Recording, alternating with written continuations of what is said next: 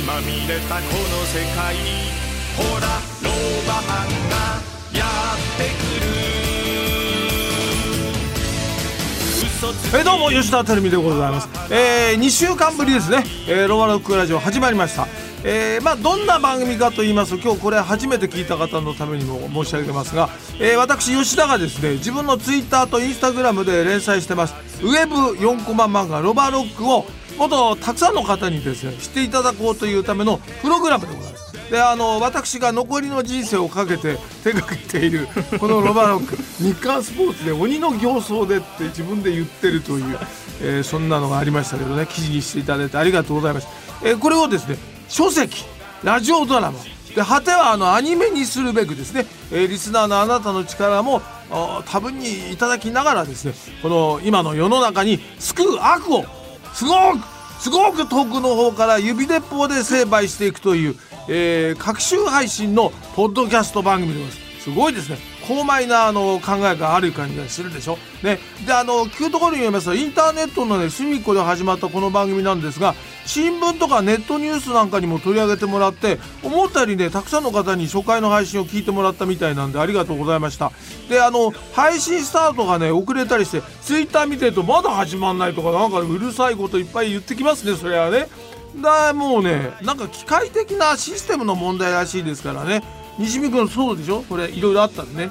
はい、文句が。ロバロックラジオ、被害者の会第1号兼作家の西見でございます、うん。よろしくお願いします、西見君です。はい。うん。あのなんかね、ネットと記事とかでも取り上げてそうそう取り上げていただいてね。であの、うんメールの方も。あ来てる？はい。なんとあ。いつ？いつだけなんだよいつしか来ないの？ちょっとせっかくなんでうん。てるみさんの方からご紹介を、まあ多分ヘビーリスナーですね。ああもうラジオネームなんちゃって警備員ですからね、えーありがとうございます、えー第1回ポッドキャストを拝聴いたしました。なかなか血気盛んな中年男があー喋り気持ちは伝わりました。もう中年男じゃないんだけど。もう前期高齢者ってやつですから。もう交通教習みたいなのもね免許の書き換えで今年は受けましたよね。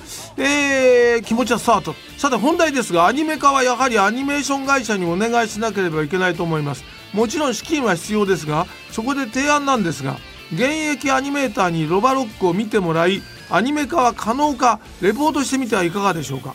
もちろんレポートは外回りを知っているてるみさんにまずはそこからだと思います。まあこういうふうには思うでしょうね。僕なんかも最初はだからあのこれも始める前からあのアニメで今すごいのはあのネットフリックスだっていうふうに思ってましてですね、はいはい。なかなかネットフリックスとかつながらないですね。知り合いがこの業界でも意外といない、聞いてみると、ん。西見君も知り合いいないでしょ？いない。ネットフリックスはやっぱりちょっとね外資なんでちょっとハードル高い感じしますそうよねだよね。相当してしかもなんかね一人の人物が中心人物らしいんだけど今名前ちょっとど忘れしちゃったけど、はい。その方につながんないとどうもダメっぽいからねまあ、国内でいうとあの、ね、練馬の方にあの、おアニメーションの制作会社って結構いっぱい集まってるんで。あ昔から練馬ってアニメの聖地ですからね。あそうだよね。そもそも漫画家があそこら辺いっぱいいて。ね、あの辺ちょっとね行ってみてね。そうそうそう。ねそういうんでなんかうまくね、うん。漫画家に知り合いはいない？西見君は。漫画家、まあまそうですね、名のある漫画家ってなるとなかなかいない。名のない漫画家が結構いるの？まあ漫画家、自称漫画家みたいな人だったらいるかもしれないですけど、ね、自称はいっぱいいるからね。ね。えちなみに君漫画で何が一番好きなのアニメでも何でもいいんだけど。僕結構ね見てる、うん。見てだから自分まあの今日の気分でベストワンって言うと何が出てくるの？えーとうん。最近見てるので言うと、スパイファミリーっていう全くわかんない。わかんないですか。ジャンププラスっていうあの電子書籍でやっててそこから単行本出してもう何千万部って売れてで今アニメもやってるんですよ。えでもそんなに売れてる割にはい。普通の世界届かない人間には来ないね。今だから情報が。普通に地上波のテレビで毎週やってるんでちょっと見てほしいんですけど。あもうやってんの？やってます。トントントンってもう何千万部も売れちゃったの？そうです。まだだって単行本も7巻8巻ぐらいまでしか出てないえじゃあそういうそういうその漫画がいずれ呪術廻戦みたいになるかもしれないの？なる可能性はありますね。あそう。鬼滅の刃みたいな。はい。あそう。今一番勢いある漫画だうと思いますさすがやっぱ若い放送作家いろいろ知ってますね。わ、はいかりました。さあこの番組はですね、あのイーロンマスクみたいにあの有り余る経済力があるわけじゃないですからね。えーロバロックラジオのオリジナルグッズとはなんとかこうそういうものを作ってですね、ん今個人的な考えですが、あのラジオ聞いてるまあラジオとかこれはポッドキャストですけど、えーリスナーの皆さんにゆくゆくはまあ送りたいというふうに思ってます。まああの人生後半に差し掛かってる人もね僕のリスナー多いですからね、えー定番のステッカーとかねキーホルダーとかではこうちょっとなんかいまいちな感じ。です西見君はどうどうなの？番組のノベルティに関わったことあるの、まあアイデアを出したとか出したことある実際に自分で作ったっていうことのはなかなか、ね。はまあなかなかね、うん。作家の人はそこまでやらないそうですね。え過去良かったものある？何か？いやなんなんですかね。まあでも結局ピンバッジとかクリアファイルとかになっちゃうんですよ結構予算がああそうだよね。そんなに今昔みたいにあの放送局ラジオ局にお金ないですからね。そうですね。昔はもう車までプレゼントできたんだよ。え？またもうどうしようもない車っていうのは？と普通の乗用車だよ自家だから用車テレフォンカードをそのまあ車はね、マーチだとします、はい。日産の、はい。それをまず写真撮るでしょ、はい。それを4分割したあのテレフォンカードを、はがきくれた人とかメールくれた人にプレゼントするわけ。でそれが一つの自動車の形になったら もう車あげちゃうんでその人に。えー、本当に。あれ上やったんだ。ダーツ投げてパジェロ当たるみたいなことあそうそうですよね文化放送でやってたのよ、へー俺その番組やってたんだからすごいよ。ですねもう覚醒の感でしょ？ね。今もうなんかえー？っていうような。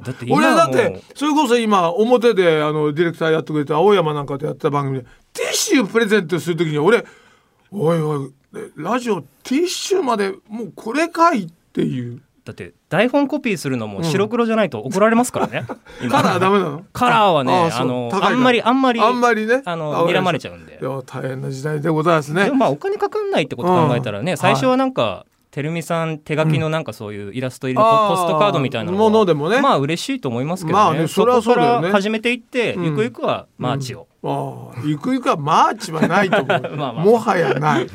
もう逆立ちしても何してもない。まあ、そういうノベルティの話はうんまあまたおいおい考えるとしてですね、あの今回ですねなんはいと2回目にして番組初のゲスト初のゲストです。お迎えしていますのでねゲスト初めてです。わかりました。お願いしますはい。えー今回お迎えしたのはですね、私吉田と一緒にロバロックを作っているロバート滝波でございます。よろしくお願いします。よろしくお願いします。本名は滝波文弘はいですね。ははいい。えー身内なんで、えー呼び捨てでございます。はい。僕は威張ってるわけじゃないですからね。実はあの先生なんですよ僕のはいあの油絵の。滝波先生は画家さん、画家ですよそうですねはい、ええもう画家歴何年ですか？学科歴そうですね。えーっとですね。まあ最初アニメーターだったんですよね。アニメとか漫画とかそういうのをやってたんですけども、すごいんだよ。それでうんちなみにどそううですどういう作品をっていう？いやあのあのななかなかああのアニメですか？アニメアニメなんでロボットアニメが多かったですへね。はい。え一番有名なやつなんですか？一番有名なやつですか？うん一番有名なやつはそうですね、うんえーっとまあえーっとガンダムとかは少しあのえやったの？はい。でも最近ね一番すごいのは、うん。あの友達がもう偉くなって素晴らしいアニメーターになったんで、うん。宇宙戦艦ヤマト僕大好きそれ聞いたんだ俺。いい。その宇宙戦艦ヤマトの2199っていうやつですか。そ何れを何？二一九九？なんだあの新しい新しく宇宙戦艦ヤマトをやったんだやったんですよ。それリバイバルではあるんですけどうもんそれでそのやつでね一番いいねこあのその友達が、はい。あのこ古代守っていうねうん。主人公のお兄さんがはい。こう戦う、うん。そこのシーンをね僕に回してくれてもうね本当にそれ何年前なの？えっ、とそれがもうどうだろうな。もうそれでも随分経つ。かえーそうですね。えっ、と67年は経つとは思うんですけどもはい。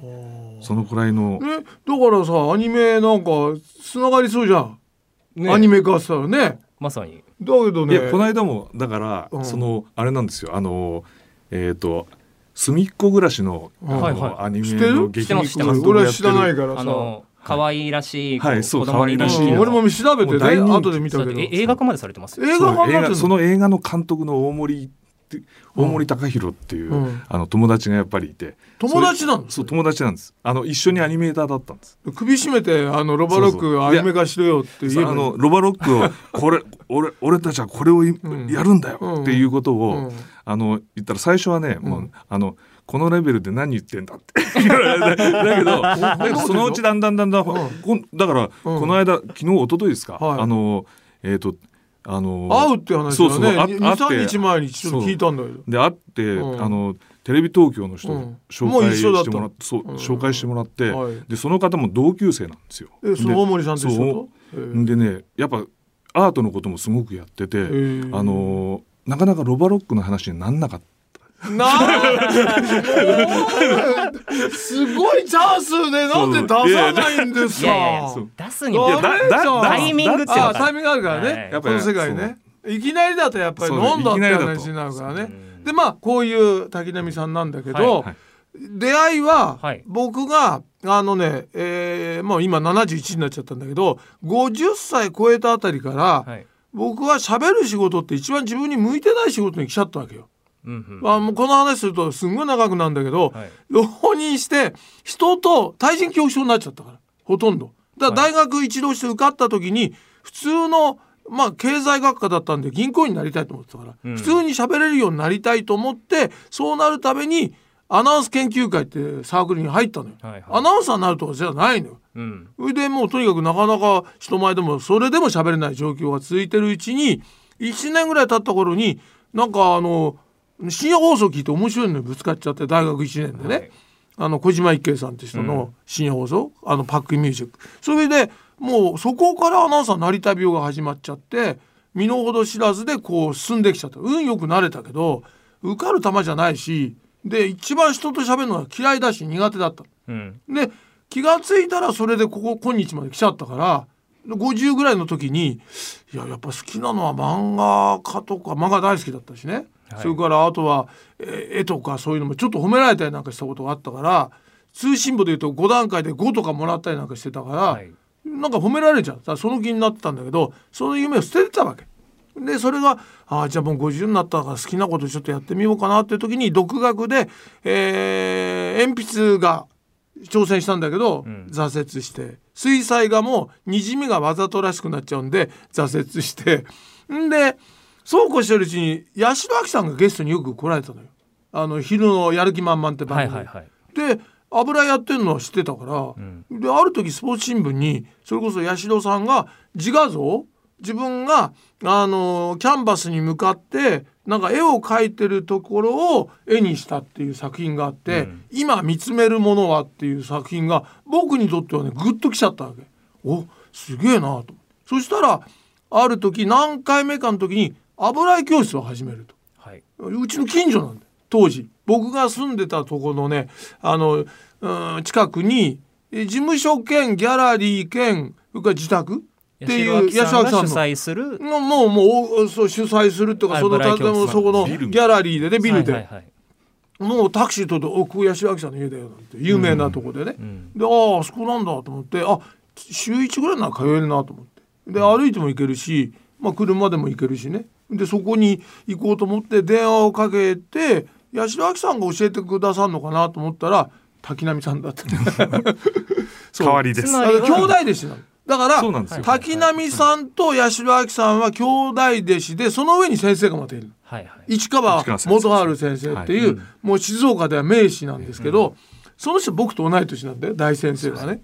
んであのそんな関係でね行ってるうちに一番最初は八代亜紀さんも来られたりなんかしてねね。ちょっと僕がブドウの絵描いて、マスカットの絵描いてちょっとこうした方がいいんじゃないかなんて言われたりなんかしてもうす八代さんとはそんなもん絵では。照美さんの 油絵の直接の師匠が滝波先生ってことなんですね。私僕にとってはでござい先生。僕よりいくつ下か分かんないぐらい下なんだよ。本当に。ね。先生なんですで滝波先生はそのうん。教室にはい。照美さんが来るってなった時はさ最初はどんな感じ？そうですね、最初ねあのーそれこそ東武デパートかなんかの、あのーにいましてそれであの八代さんの、うん。あのー個展のねあのーえーと打ち合わせみたいなことをやってたんですよね。その時に、あのーまあ、事務所から電話が来ましてあの照美さんからで電話があるからって。僕はもうラジオの大ファンだったんで、はい。もう緊張してて。いやいやいや。だから「吉田ですけど」みたいな感じで電話がありまして。そしたらなんか「あの教室に行っていいですか?」みたいな感じだったもんですから、それで「いやすいませんあの芸能人のためのあの教室じゃないんですけど」そそう言ったんですよ。そしたらあのテレビさんが「全然構いませんよ」とかなんか言ってそれで「そんなじゃあのあると思わないよね。芸能人の枠の教室はあると思う。誰も思わないよね、まあだちょっとやっぱ気遣ったですよね。そういうことでね。それで習っていやそれで持ってきてえー。もらったんですよ。え？あの水彩画だとか。ああそうそう。僕は過去にねそうそれがもうの本当にうまくていやいやよく。油断ならないこれは本気になって教えないとまずいなって本当に思ったんですよ。え いやいやそれででしばらくね通わせてもらっては何年ぐらい通ったかな？にに2年2年ぐらいかな？あいやえっ、とね足掛けは結構長かったですけどももっと長かった。2年ぐらいからうん。2年ぐらいであのなんかやりましょうよみたいななんかやりたいっておっしゃって、うん。それから結構あのアトリエをね、うん。あの自分でね。そう準備していただいたりして、あの近くに自宅の近くに借りたりしたアパートのね、はいはい。汚いアパートなんだけどねそ広いから。こそこをたまり場にしてなんかそうそうそう。いろんなことをやってたのね。っていう。そうだね、はい。それがだから取っかかりでそれで先生は3期会の今もう偉くなったんだよ、代表はい。あそうなんですそう。表彰状。昨日この間まあ今から言うと昨日でいいんですよね。この時点ではね。収録日の昨日。この収録昨日。前日そうそう、はい。あの表彰式やって僕そうも74回3期点であの一番なんかいい賞っていうね3期会賞っていうのをもういただいちゃって。私も見に来ましたよ。ああありがとう、うん、いや素晴らしい絵でした。いやいやいやいや自画像だけどあれ見て、うんあれ老婆をなんで照美さん書いてんですか？お礼なのに。いいですよもう何でもいいんだよね要するにね。なんかそこで感じてもらえればね。まあそんなことで表彰状ももらったのよ。僕校長先生の役目でしたから昨日。は。でもほら 去年一昨年になってんだけど一昨年もコロナで中止だからそうなん3期で。すよ点で去年も中止だから。でもうなってから初めてのもう展覧会僕代表になって最初に決断するのは、うん。あのしたことは、えー、と今年は三期展ができない。でそれを決中断ね。止ってそそんな感じで。でそういうまあいろいろまあ、うん。絵を一緒に出したりとかうん。をずっとまあ10年以上やってたそうだね。そうですね。うん。中で、うん。なぜこれが急に漫画になっていくあ漫画になるっていうか漫画は漫画であのーまあちょっと僕はほら漫画家っていうか漫画好きだから僕自身も、はいはい。とにかくあアトムのアニメっていうのを見た最初の世代だと思うよ。テレビの、はいはい、鉄腕アトム。鉄腕アトム。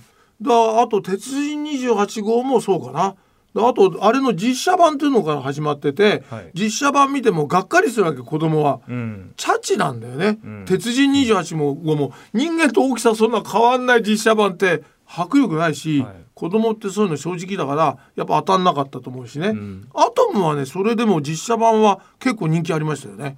そう。2代目まで行ったからね、はい。初代と2代目見てるから、うん。それで、まあ、アニメになったらやっぱアニメだなというのを実感した世代でやっぱそういうものに関してはずっと関心があってやっぱそういうことに関われたらいいなっていう夢はずっとあったわけ。油絵をやりながら、いつかは漫画とか。いやいやそんなことは思ってない。あそれは思ってない。思ってない。あのあれなんですよ。コロナなんですよ、やっぱり。コロナでコロナで。だから今からちょうど一昨年だよね、はい一昨年の5月かな。4月か5月ぐらいに、まあ、定期的に結構あの絵のことでえ滝波さんと会ったりなんミーティングとかねあの絵絵を一緒に描いたり、そんなことをね、はいはいはいはい。あのずっとやってたんですけど、コロナでだんだんそれができなくなって、うん。ででたまに会ってミーティングをした時にやっぱりこれあのーこういう時期だから、うん。そのテレビさんの方から要するに小さくてもなんか SNS みたいなのをつく使って、うんなんか楽しいことをやろうよっていうことがあって、そう。で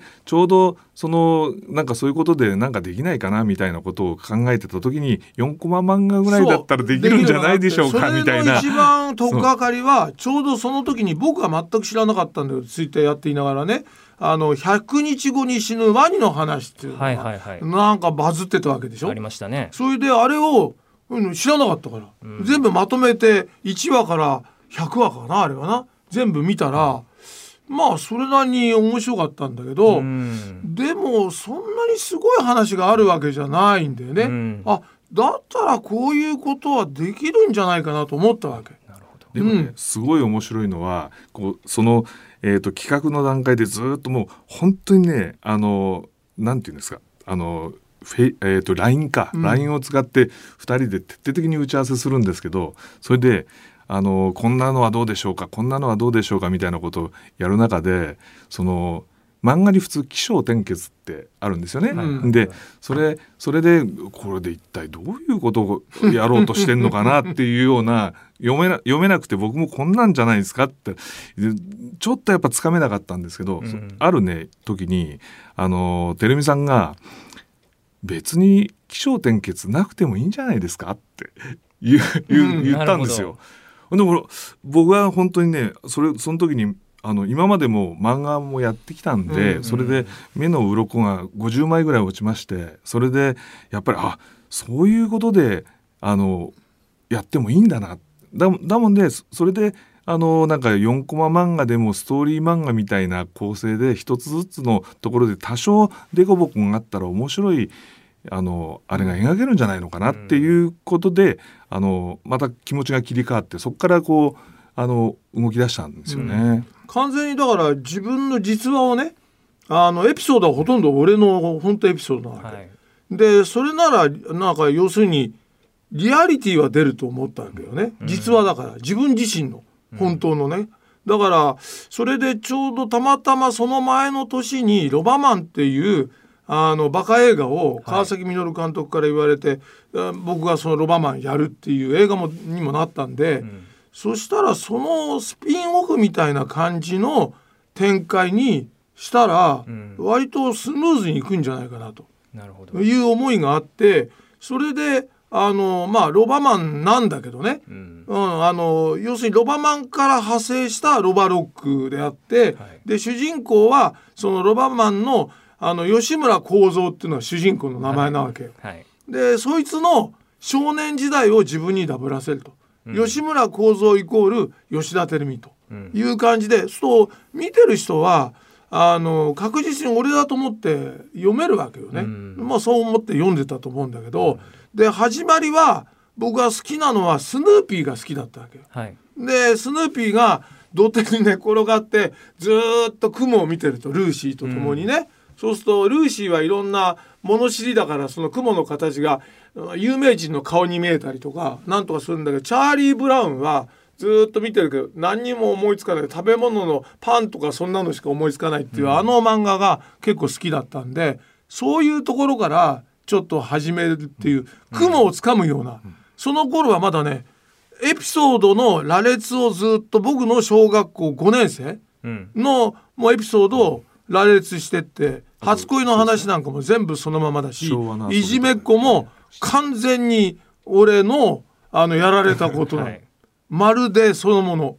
うん。今一緒にあの江戸時代に飛ばされあてる。飛ばされてる。岩瀬っていうのは 今どうしてるかわかんないけど本当に岩瀬慎吾は俺のランドセルをえそれ本名なんですうん、そう岩瀬がまるすいませんあので本名だ気になったんですけど本人には許可は取ってない取ってない。ですね。問題あったらもう死んでるかもしれないし俺ぐらいの年になってると分かんないからね。いやでもここまでね 物語がこうなるとは。思わなかったね。だから岩瀬君も。いろいろその実際に土手を滑ったっていうのをあれは実際僕がやった板だからね、ボードだから。なるほど、うん、あれでもうあんあんなに盛り上がった遊びはなかったからね。その意味が分かんなくてそれもね図書いてそれを送ってもらったり、これがこうどこを持つんですか、どういう形をしたボードなんですか、うんみたいなのからもう本当に打ち合わせは何回もやんないとやっぱりうん。その形にするっていうのはね、やっぱ難しいです、ね、打ち合わせの話出たんで聞きたいんですけど、うん。実際にこの2人でうん。このロバロックを作られてるってことで、実際の作業のその役割分担みたいなのは役割分担はね多少はありますけども、うん。結局最後最後のキャラクターをねやっぱり揃えるだとかっていう作業は、やっぱりあのもともと僕があアニメとかやってたんで、そういった部分はやりますけども、まあほとんどの最初の発想だとかそういったものだとかこういったレイアウトでこのこれこの動きの方がいいんじゃないですか。このコマはこうした方がいいんじゃないですかっていうのはもう本当に何回も LINE LINE です LINE ですね、はいはいはい。LINE でやり合ってそれで下書きだとかもしてここの表情だったらこっちの方がいいんじゃないですかみたいなこともあのあのテレビさんにも書いてもらったりして、うん。そういったか形でやっている状況です。で物語うのん。アイディアとかも結構お互いに出し合う感じなんですか、ねそうです。細かいところは僕はあの多少結構調しますけども。べるんですよ、はあ滝波さんはね。ああのだから僕あのタイムスリップした時代っていうのは完全に僕の独断で、はいはいはい。あの1962年の現在の少年の話がタイムスリップして1970年に行くっていうのは僕は大学時代のその4年間っていうのは非常にインパクトのある時代で今思うとほとんどファンタジーなんでね本当にあんなことがあったのかっていう今の時代からするとね、うん。であの学生運動自体も今になるとファンタジー。でもあの頃あの最中にいると、とんでもないもう、その中にいる人間混沌としちゃってファンタジーなんか言ってらんないしどうなんのこの世の中みたいなそこら辺を描きたかったわけだから、僕が一番衝撃だったのは三島由紀夫自決っていうのが、はい僕の世代にとってはもう一番びっくりなのよ。だ僕の親友はね三島がし実際何かやるっていうのをずーっと言い続けてて本当に三島ファンがいたんだよ。それである日あんなことをやっちゃってえーってなことのそういう時代にあの少年がちょっと先行って体験すると。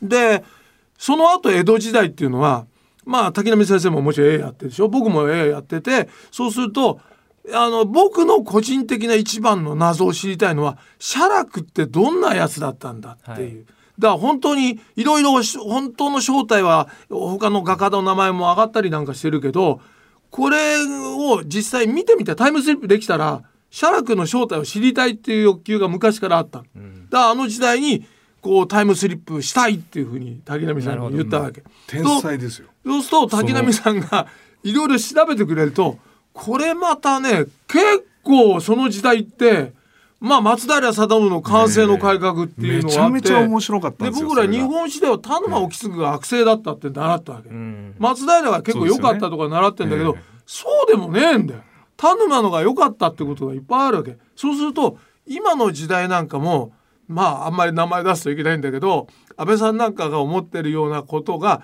できちゃうんじゃないかな。つまり、自分がやったことを良しとするってことは歴史変えられるわけじゃない,、はいはいはい。力を持ってる人が。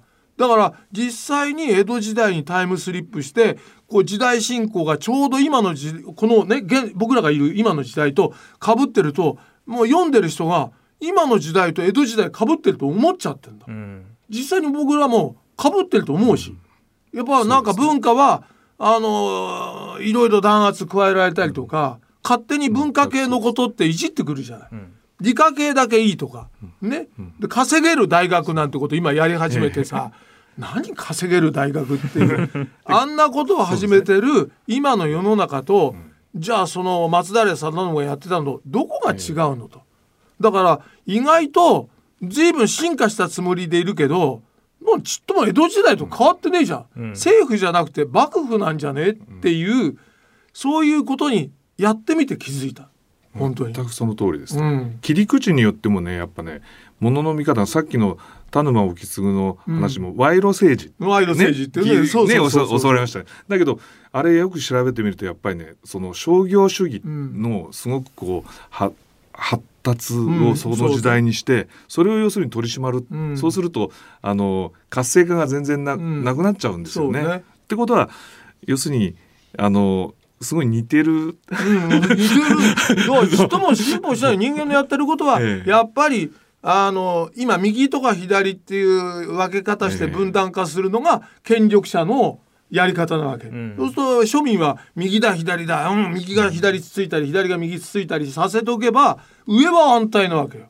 なもう誰かがツイッターで言ってたけど右左は関係ない時代で問題は上と下っていうことで、この上が0.1%ぐらいなんだよ。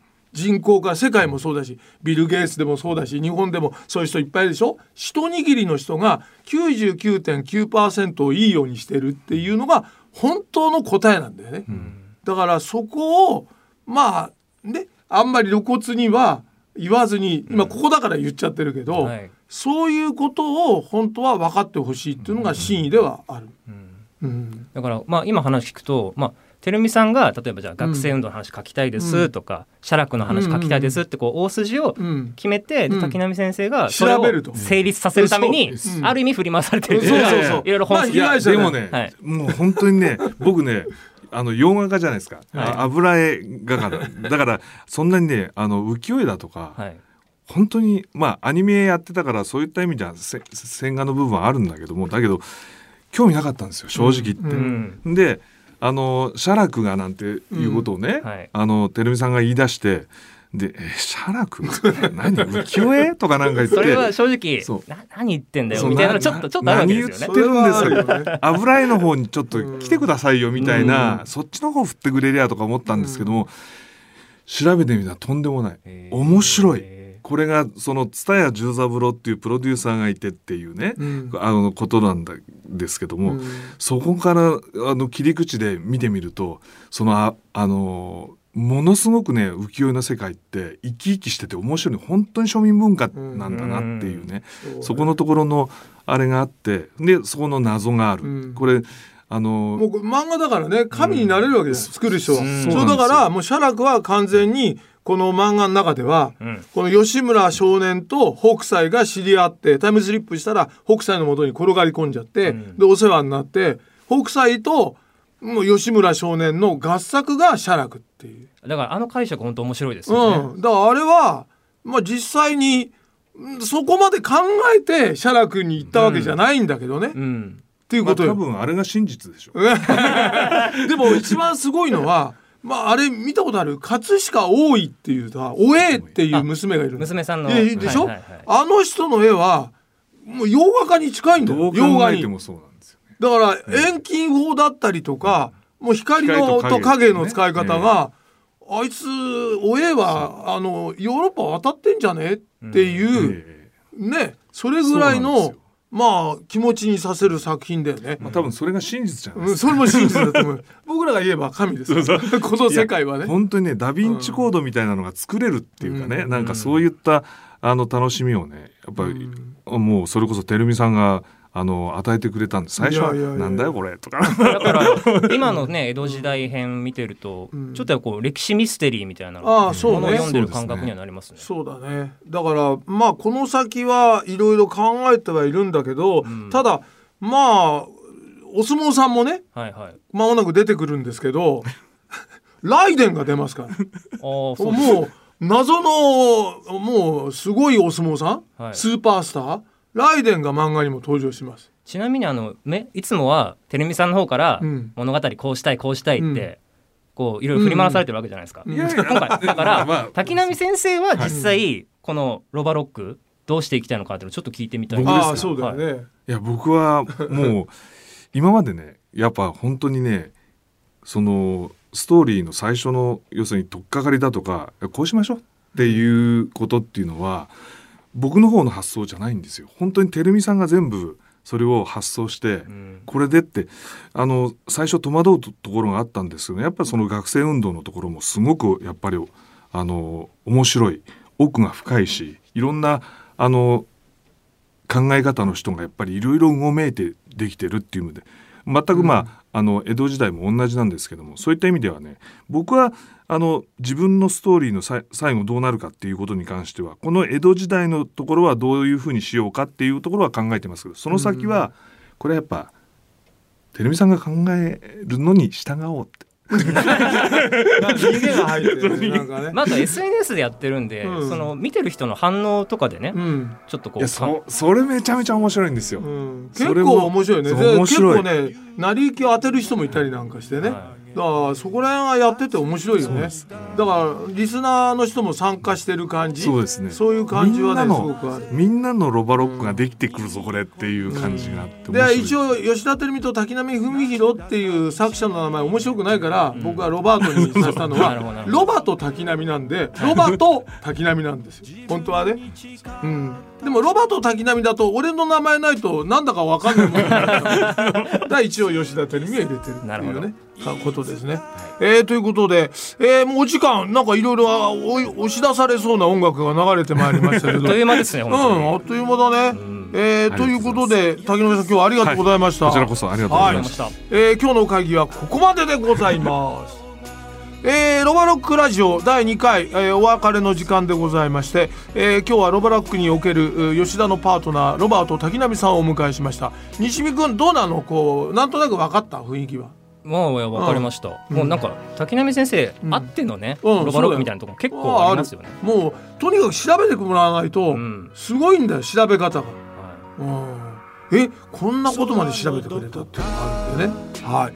えーとにかくロバロックよろしく一つお願いしたいと思います。え次回の配信は6月11日土曜日夜7時の予定でございまして、えー次回もあるゲストをお迎えしたいと思ってますんでお楽しみにお待ちいただきたいと思います、えースケジュール合わなかったらこれね申し訳でも誰だって言ってないからバレないままで終わると思いますが、えーリスナーの皆さんもこれからロバロックを広めていくために誰に話を聞けばいいと思うかどう展開したらいいと思う、えーいろいろアイデアを自由に送ってもらえるとありがたいです、えーメールアドレスは6869アットマーク JOQR.net ロバロックアットマーク JOQR.net まで、えーお送りいただきたいと思います、えーディスリコメントとか単なる批判とかはいらないので 一つよろしくお願いします、えーということで、えー、竹見さんありがとうございました。はい、えーでは次回のロバロックラジオはあ今回のロバロックラジオはここまででございます。次回まで顔を長くして待っててねえますよ